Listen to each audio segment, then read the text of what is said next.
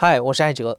上海的朋友们，本周日，也就是二零二三年三月二十六日下午两点，我会在上海新天地 UME 影城和樊一茹、关雅迪还有魏一平老师开一个电影不止不休的播客观影会特别专场。到时候我们会先看电影，看完之后我们会有一个多小时的现场对谈。如果你想来看电影，看我们现场聊天，可以在本期节目的小宇宙 Show Notes 里找到购票链接，期待和你见面。好，回到今天的节目。上一代的女性在婚姻当中，往往选择隐忍服从，面对不幸福的婚姻也不敢离开，既怕自己无法在社会中立足，也怕影响到孩子的成长。舒雅的妈妈就曾经困在这样的处境里。舒雅今年二十五岁，从事纪录片相关的工作。在本期节目里，舒雅采访了妈妈罗永辉，完整的听妈妈讲述了她离婚前后的经历。下面是他们母女俩的对话。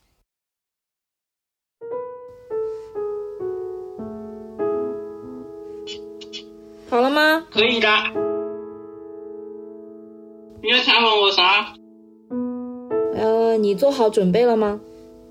我在给你买芝麻。那你把你的芝麻吃完。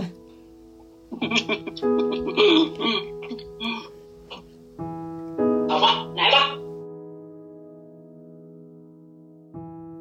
我是舒雅，今年二十五岁，之前一直在做和纪录片相关的工作。或许是工作性质使然，又或许是接下来这位故事主人公本身力量的强大，我经常会下意识地把记录的方向对准他，我的妈妈，这个和我共同成长的人。在很长一段时间里，妈妈在我眼中脆弱柔软，在爸爸的拳头下时常无助而哭泣。而当我渐渐长大，开始接触更复杂的世界样貌。通过工作深入了更多女性的婚姻故事，再回看妈妈，她从不合适的婚姻中一步步逃离，又独自带着我重新生活，最后在合适的感情来到的时候，勇敢的付出和接受。我开始意识到她的强大和丰富。所以今天我想要分享的是一个关于我妈妈的故事。或者说，也可以代表那个年代和我妈妈相同年纪的很多女性共同的成长境遇。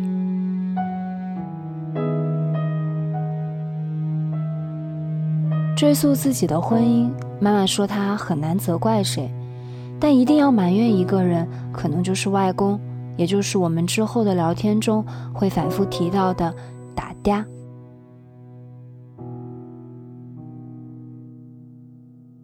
我是从来我不怨别人，也是只能怨我自己不懂事。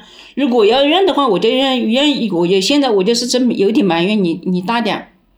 他以前就是感觉就是你这个人不在乎，你就只要有钱。他说你们也希望女儿好，但是我也希望我女儿好。我女儿就要要嫁就是不能嫁那种泥里面一脚水里面一脚，就是就是就是嫁到农村了，就是这个意思了，就是不能嫁农村。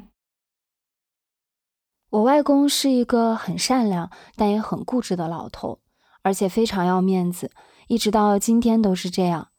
他希望女儿过得好，就凭借自己对城市、农村条件好坏的理解，执意让妈妈嫁去城里。于是，一九九二年，在亲戚的介绍下，我爸这个有城里户口的人就入了他的法眼。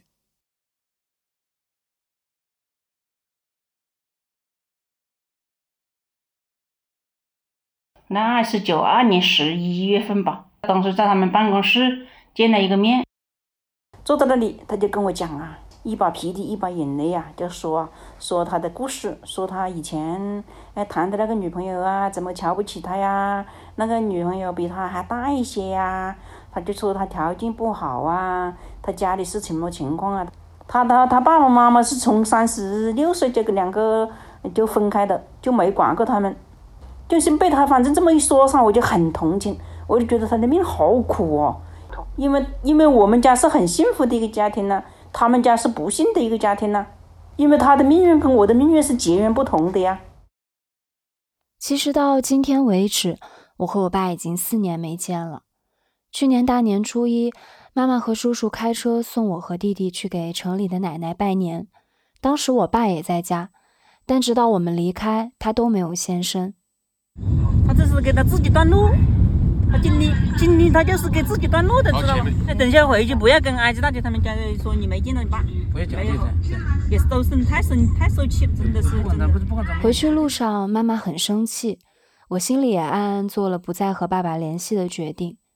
我和妈妈都不想要做非要原谅才能往前走的人。我说不上来他到底是个怎样的人。对待妈妈，她好像一直是冷漠而嫌弃，总是指责她这里事情没做好，那里东西又没放对。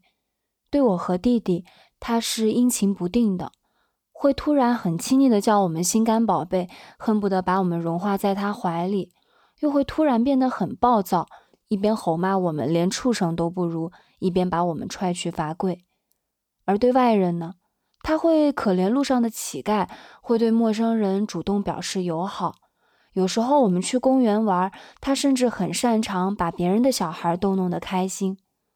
总之，第一次见面的人对他都会有不错的印象，包括那时候第一次和他见面的妈妈。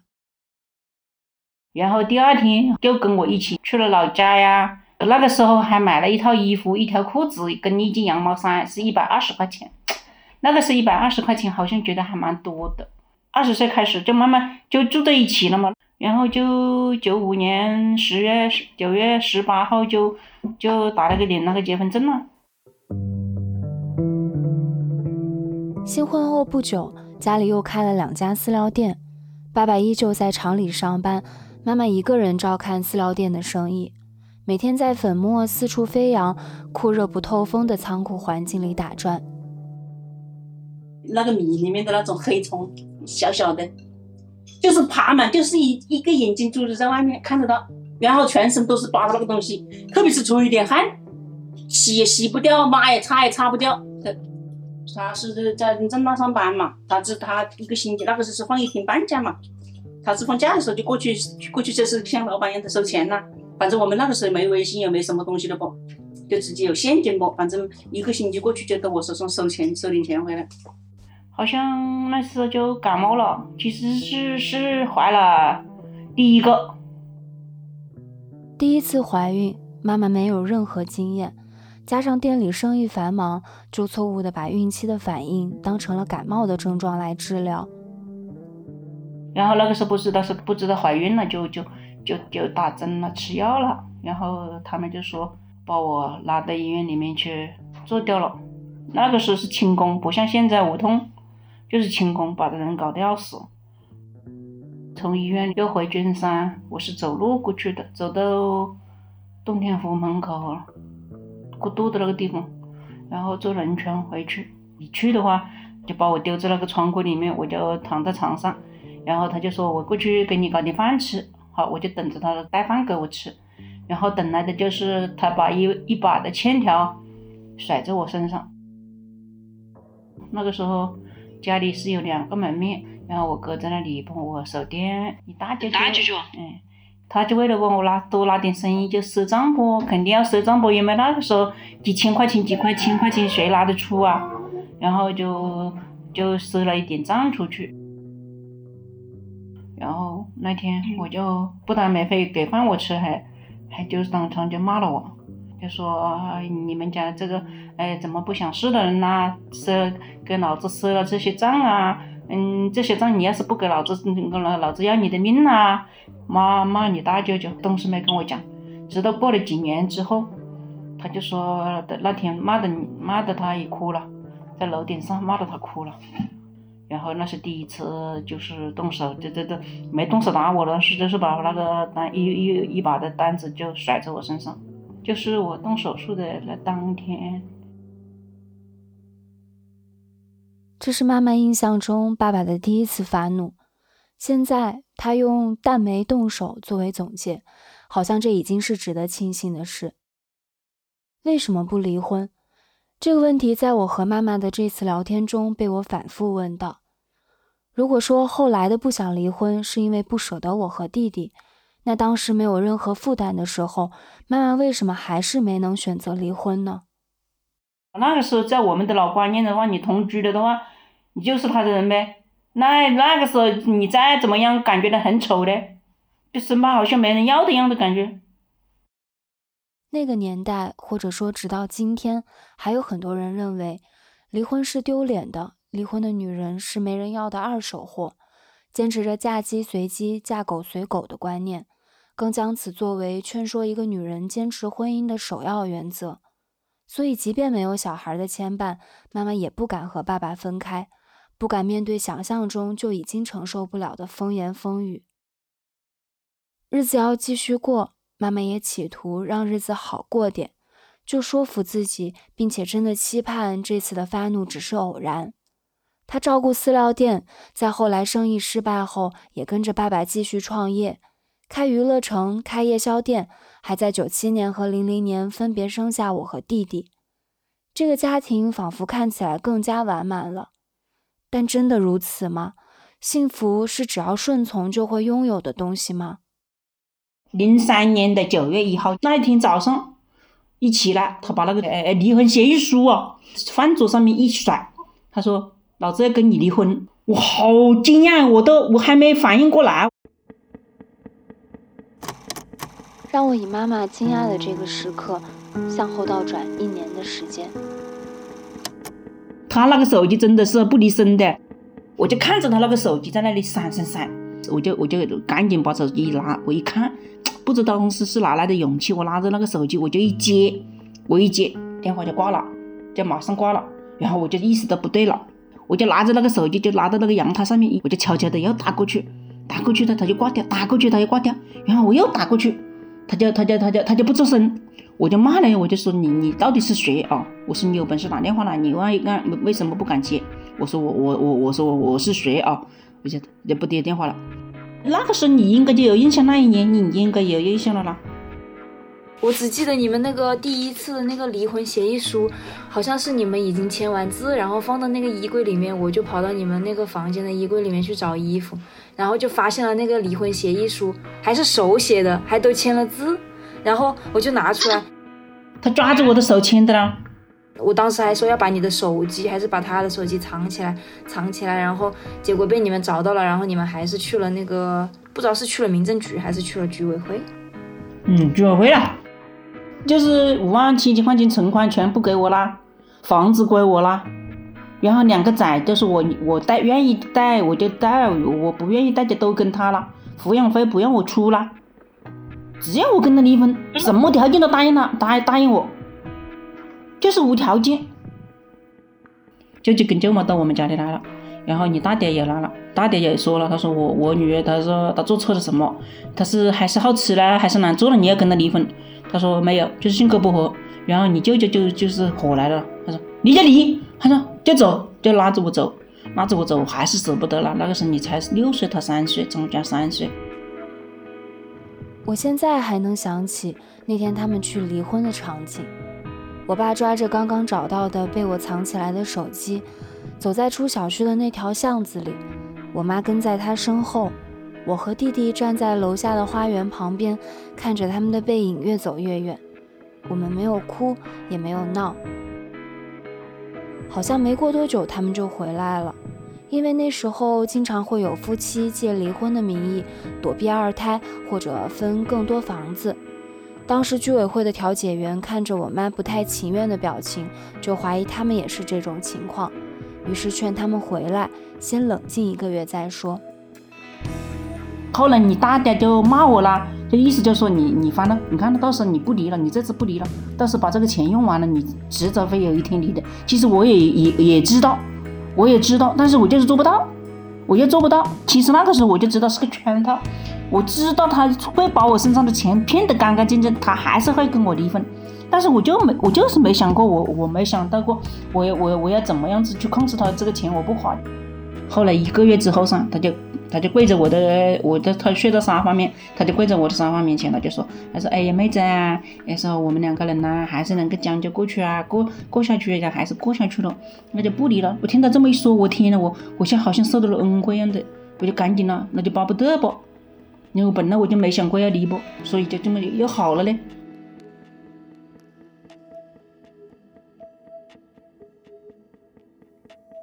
关于这次离婚，爸爸从提出到撤回都没有给过妈妈确切的缘由，但那通没人吱声的电话，爸爸反常的无条件答应离婚的态度，妈妈感觉得出来。于是这一次，即便因为舍不得我和弟弟不想离婚，但他开始意识到可以对自己好一点。零三年之前做生意那么那么有钱，我从来没想过要为自己去买一件衣服啊，或者是去买双鞋子啊，或者去逛街啊什么的。我在真维斯买的一件衣服，棉袄的话不回色的那个衣服，被我全真的回的回来色了，就是就是全真白色了。从零三年开始，那个楼上的花伯伯他就说：“你要为自己想啊，不要一上街你就跟两个仔跟他买呀，跟他们两个三个买呀，你要跟自己买呀。”就新世纪的那个那个买衣服的那个券上，他很多券。他第一次给我券的时候，我就去买了一条裤子，一条灯芯绒的裤子，好像是两百多。我就从那个时候开始，就慢慢的就开始放逛街了。那我就每次两个人吵了架之后啊，或者是有什么不开心了，我就给自己买一件东西。是爸爸主动反悔了离婚的决定，但却没有因此就好好珍惜。那时候家里开了一家夜宵店。妈妈负责店里除了烧烤之外所有的大小事宜，当服务员，当洗菜工，时不时还要来店后面操心写作业的我和弟弟。还有一些琐事，比如为了节省几块钱，要记得在新啤酒送来的时候把旧空瓶一起抵扣掉。那天晚上就下雪，那也结了冰，我最记得还结了冰，那个路上的冰很厚。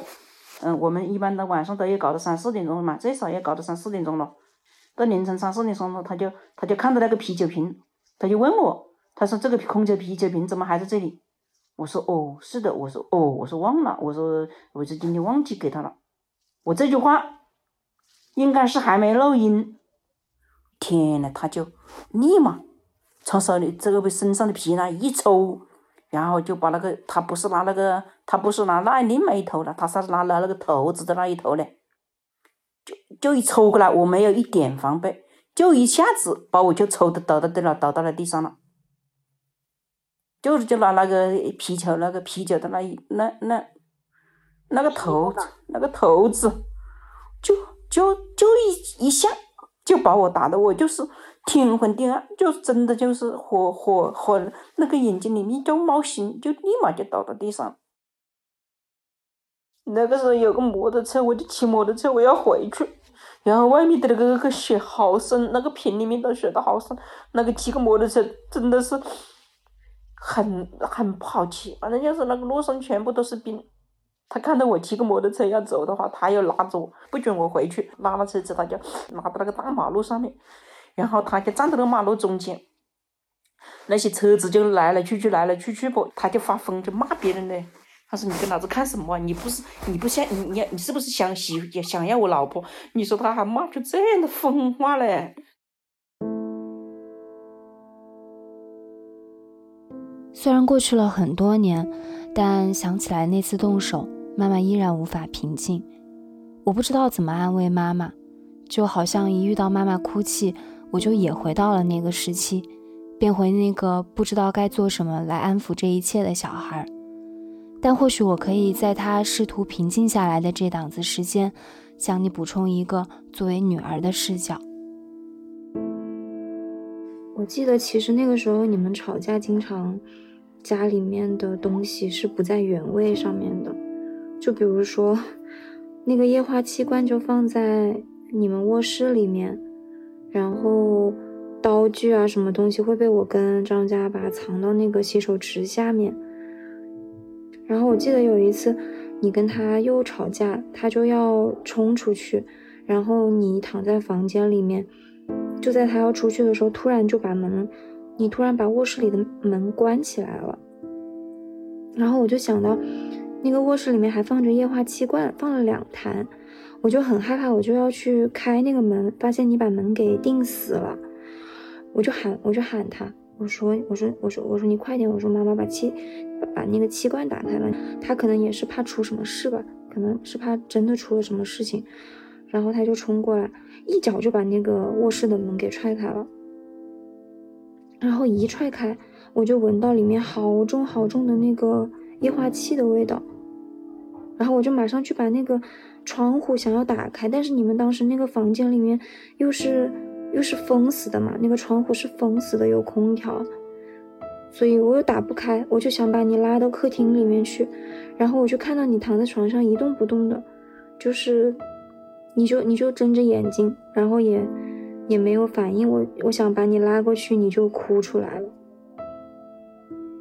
后来我记得我把你拉到客厅里面坐着，然后他就嗯去厨房里面说要煎一个鸡蛋。然后我看他就把那个糊油，他起码倒了半壶油，三分之一壶油是有的，他倒了三分之一壶的油倒到那个锅里面，把那个火打开。然后我就我就站在旁边，我就很怕嘛，因为是火嘛，我觉得火是很危险的东西。我那个时候看到危险的东西，我就会特别的紧张。然后我就问他，我说你为什么要倒这么多油下去啊？其只是煎一个鸡蛋而已。然后他就他就说。家都没了，嗯，这个油留着干什么？爸爸感叹家都没了的时候，其实我心里想的是，这样的家还叫家吗？我记得那段时间，我曾经还偷偷问过弟弟：“你希望爸爸妈妈离婚吗？”弟弟毫不犹豫地点头。爸爸后来又制造过几次疯狂戏码，直到春节初三那天。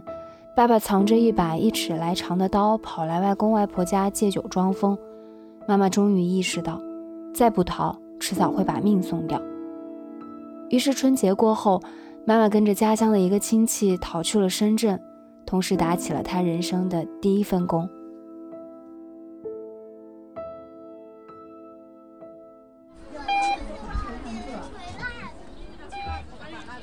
因为我是新手不，又不懂不。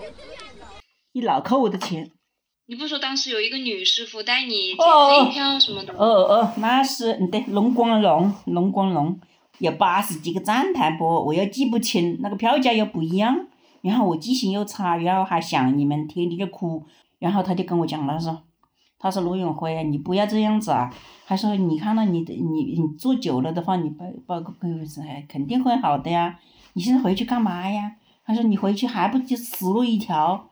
他说：“你不如不如在这里，你看我以前我也是这样子做的，做不做过来的？别人是三天都可以背熟了，我就三个月拿着手上的那张表。那一天他就说，他说你把那个表给我，我就给给他，他当着我的面就把那个表撕掉，我还哭了一场。他说你必须把这个表撕掉，你不然的话你老依赖他。然后搞了两三个月之后，三三四个月之后，四个月四五个月之后，慢慢的就知道去去捡钱了。”到车上什么那个说，你捡那个票，把那个废票卖掉，当就是赚了钱。在车上七点钟把那个废票卖出去，两百块钱。哎，那个日子还好，就是因为辛苦噻，每天每天捡个了一百来块钱噻，哎呀，好幸福哦。这是妈妈人生中第一份工作，每天十八个小时的站立时间，住在车站尽头的铁皮屋，一到下暴雨就会被淹掉。有一天晚上。就就我起来上厕所，我一起来，我一踩，哎，怎么是水呢？然后一看，那个水淹到那个床边上了，就马上就就是还差一差个可能差不到一两一一厘米远高，就到了我到的我被子里到床上了，就是刚好移这个床边。然后我就急了不，我就喊，我就喊别人，我就喊，我还没没想到自己那个衣服箱子是在那个床底下，我喊别人，这死的喊别人，快点快点起来抢东西。哦，后来在这抢了别人那个房里面捞的捞鞋，捞的捞衣服，在房间里面，然后捞了别人之后，才想到自己的衣服箱子在那个床底下。哇呀天呐，那你知道那是什么水不？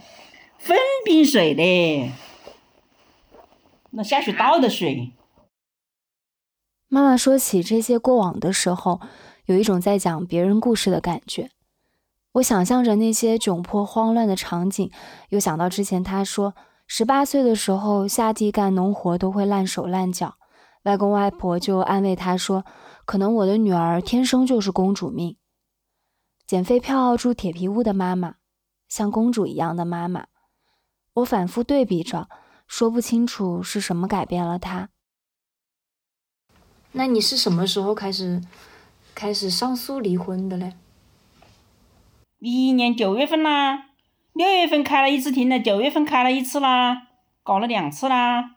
戴个墨镜，戴个墨镜，那个法官好像叫他了，叫过他两次到三次，要他把墨镜摘下来，他就说他的眼睛痛，没摘下来。然后就休庭的时候，你的大哥妈就喊着我，他说：“他说罗永辉，要不你就真的你就让一步。他说你看你现在又没工作，条件又不怎么样。他说你要不就呀呀，你就让他们两个都跟着我们，反反正反正到时候你想来看你都来看。”我说不行，我说不行了。第一判就是房子给我，我给十万块钱给他。我说我我我就说我就说我说这个房子。我现在三元房子判给我，我是绝对他会上诉，我就说中了，没读过多久，可能还不到一个月，他又就是那法院里又传发传票给我了，就说他又起诉了，起诉了第二次起诉，我就知道他肯定是要房子不，我就是第一，我就跟那个律师就说，我说他无非就是肯定是就是要把那个房子要回去，原来那个律师就说，他说你反正不管怎么样，这个房子肯定是要给你的，他说肯定是给弱者不。我说我我说我要这个房子我也住不下去。我说然后我真我说我儿子也在那里。我说你就反正反正我房子我也不要。就他就签完字之后噻，就刚手上有一个花盆，就是拿个花盆砸你的，把那直接对着你小舅妈一砸过去。他说我砸死你这个怎么怎么怎么就骂骂骂你小舅妈，就是就是说他认为我那么懦弱也做不出这个决定，就是我这个决定是他帮我做的决定，就一一一一个砸花盆砸过去。当时法官还在那里的。其实零三年之前那次来闹离婚的时候，大家就跟小舅妈来帮我搬东西的时候，打开柜子里面没有一件穿得出门的衣服。第一次我看到你大舅就嚎啕大哭，那是零三年的时候，他他接我回去的时候，就就啥都没有，打开柜子里面也没有一件像样的衣服，也没有看到什么东西。然后到零九年离婚的时候，再来跟我搬家的时候，我添了我一柜子的衣服，这就是这就是我的见证，这就是我六年的见证。法院判决书下来的那天，妈妈的这段婚姻正式结束。那时候我知道了一个新词，叫“净身出户”，因为我妈经常会用这个词来形容她离婚后的处境。法院判给了他八万块钱，但面对正在读高中而且学了专业的我，只能说是杯水车薪。你花专业，好像我那一次给你算了一下，一十五万到一十六万的样子。找一份工作，维持基本的生活，这是妈妈离婚后的第一件要紧事。在舅舅帮助下，妈妈找到了一份职工食堂的工作。那我真的是，我每天，我每天都是认认真真的。我每每天下午我就把那个菜单我自己开出来，然后第二天就按那个菜单去买菜。应该是一七年还是一几年了？我们就那个是巡查组，就到我们公司来巡查，每天到那里吃饭。他就吃饭就感觉我吃的吃喜欢吃我炒的菜，他就说到外面吃的都不好，到外面吃的菜都没有我这做的好吃。后来那个那个巡查组的有一个女的，她是队长。她就反正就是每次吃完饭他们都走了的时候，我在洗碗的时候，她就喜欢跟我聊聊天。她就说：“她说那你一个人真的是很不容易哦，就因为我你跟她的崽差不多。”然后他最后一天就给打了个红包给我，硬要塞给我。我说不要。她说：“她说你放心了，她这个这个是我私恩啊，就是凭我们两个人的关系。”她说：“我真的是觉得，我觉得你真的是一个人很不错，但是我是真的很佩服你的。就你硬是塞两百块钱给我，我没有。”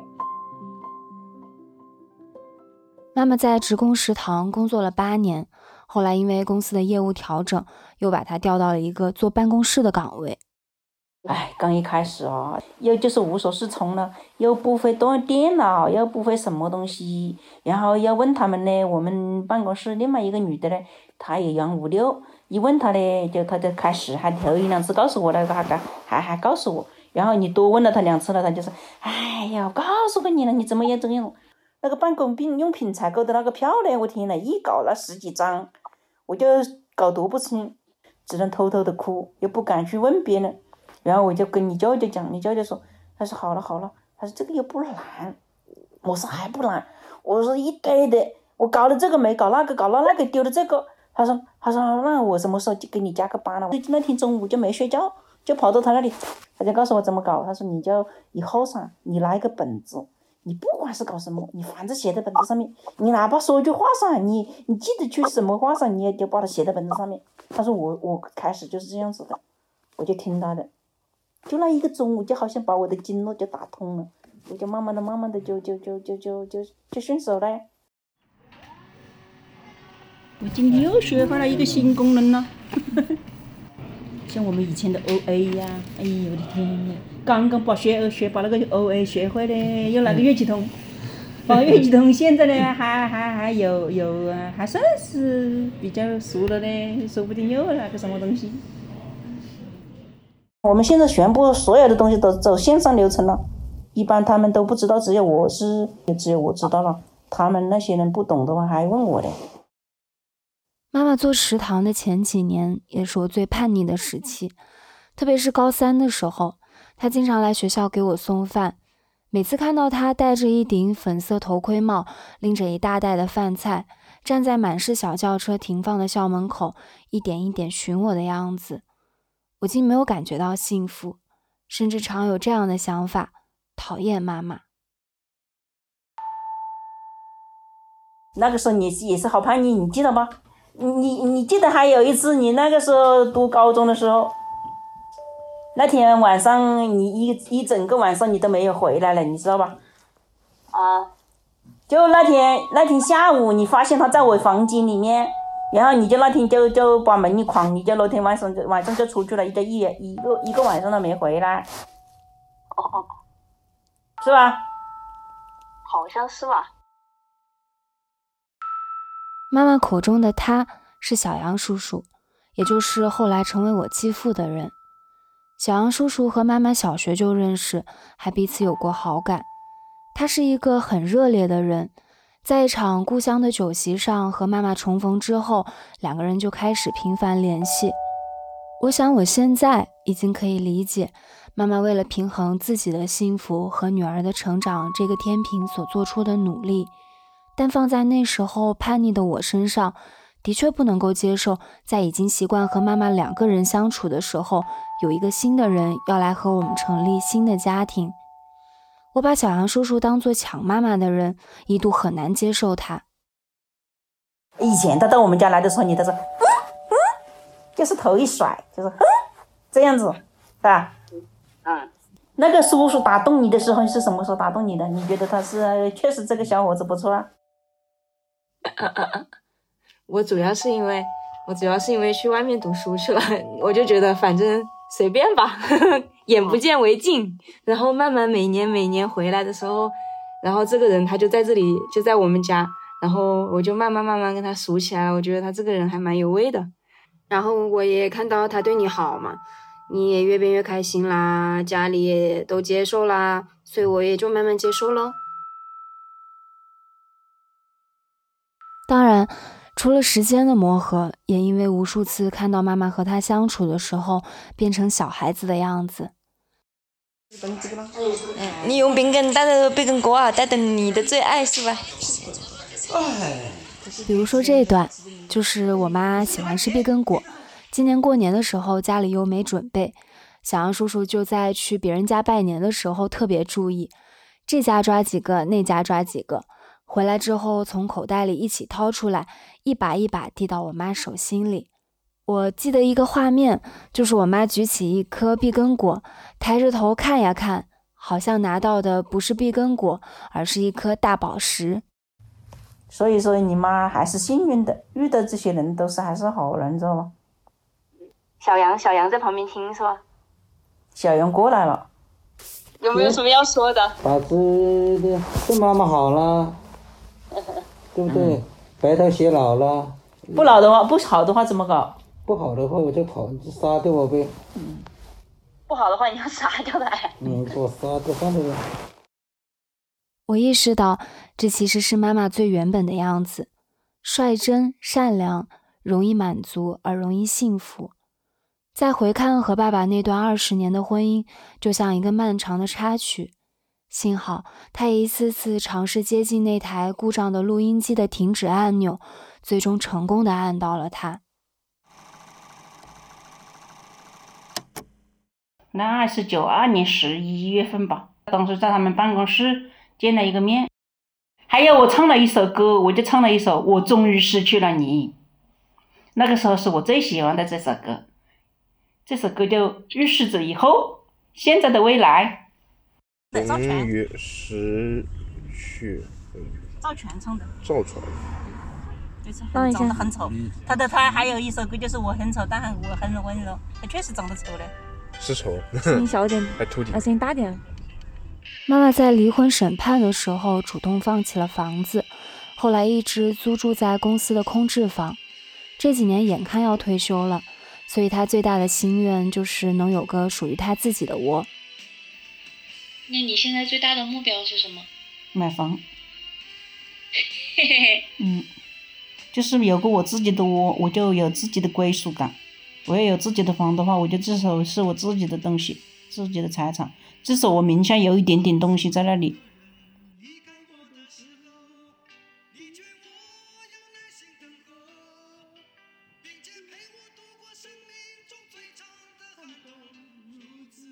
就在今年，他终于实现心愿，有了一间只属于自己的房间。就是如果回到原点的话，你现在想起来，后不后悔那个时候结第一次婚呀？也不后悔。因为他因为我长大了啦，我我我我没认识他之前，我是依然张依然伸手饭了张口啦，啥都不会啊。十几年我啥都干会了，我就觉得还有你们两个崽啦，也在那里跟别人有两个崽的话，可能也没那么优秀了啦。至少我两个崽听话啦。嗯，那你感谢的就不应该是他。嗯，你应该感谢什么？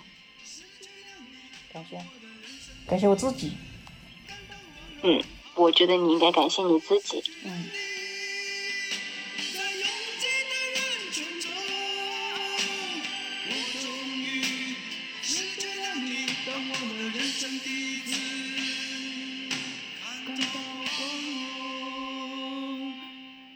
你现在正在收听的是亲历者自述的声音节目《故事 FM》，我是制作人舒雅。本期节目由我制作，声音设计孙泽宇。感谢你的收听，咱们下期再见。